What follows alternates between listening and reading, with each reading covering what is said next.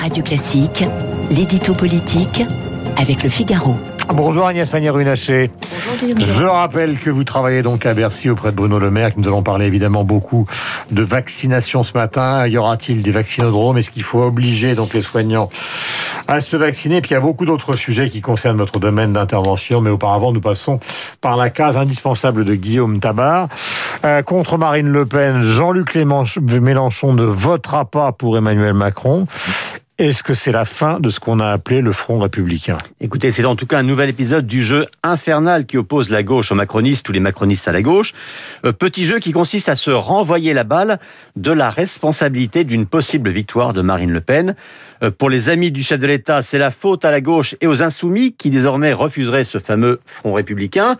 Euh, ceux-ci répondent que c'est la faute au chef de l'État parce qu'il ferait une politique trop à droite ou encore parce que son ministre de l'Intérieur trouve lui-même trop molle la présidente du Rassemblement national.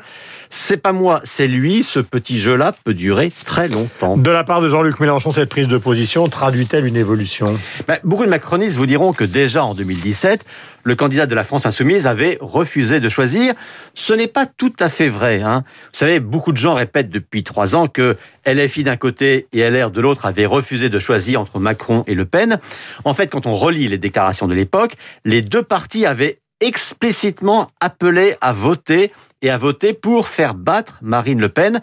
Simplement, il n'avait pas voulu citer le nom d'Emmanuel Macron.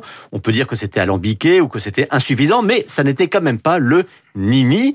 Donc oui, Mélenchon va aujourd'hui un cran plus loin en renvoyant dos à dos euh, ce qu'il appelle la candidate de l'extrême droite et le candidat d'un extrême centre libéral et très autoritaire. Les macronistes peuvent-ils, Guillaume, réveiller à leur profit ce front républicain? Écoutez, je dirais certainement pas de la manière dont ils s'y prennent.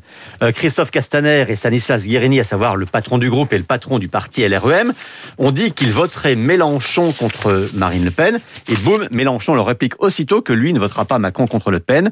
Clémentine euh, Autain fait pareil. Ça n'a donc pas servi à grand-chose. Mais en fait, l'erreur est ailleurs.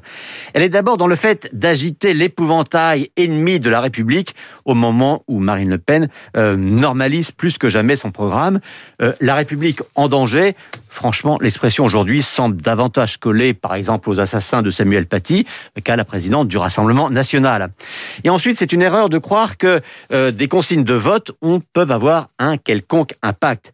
Les électeurs sont des adultes, ils votent pour qui ils veulent, et ne délèguent pas leur choix, y compris à ceux pour qui ils votent au premier tour. Et puis plus encore, hein, je pense que l'erreur est de se défausser de ses propres faiblesses sur des causes extérieures personne ne sera élu ou battu parce qu'il aura réussi à faire plus ou moins euh, peur avec Marine Le Pen. Mais en sachant justifier ou défendre son action et en sachant se montrer attractif.